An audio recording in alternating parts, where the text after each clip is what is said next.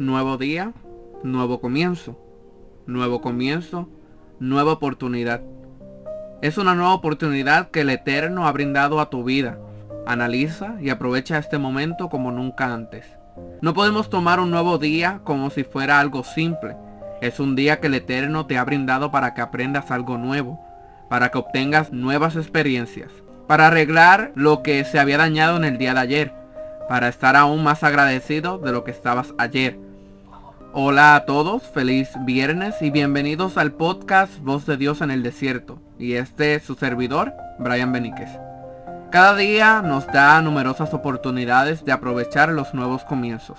Estos nuevos comienzos vienen a menudo cuando termina alguna otra cosa. Lo que parece ser el final puede ser en realidad un capítulo nuevo en la historia de tu vida. Marcos capítulo 4 versículos del 3 al 8 dice, Oíd, he aquí el sembrador salió a sembrar y al sembrar aconteció que una parte cayó junto al camino y vinieron las aves del cielo y la comieron.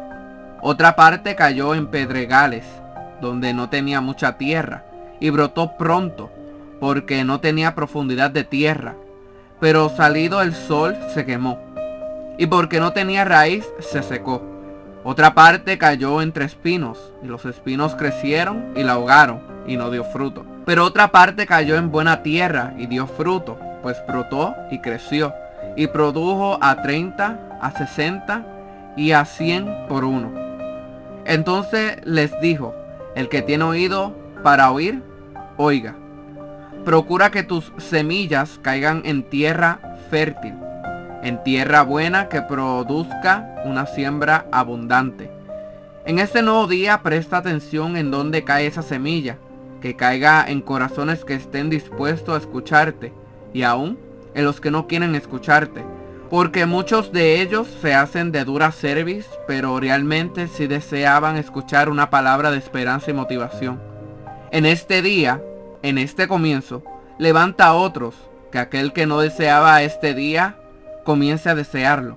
El que miraba el día de hoy como algo simple y aburrido, provoques que sea el mejor día de su vida y nunca lo olvide.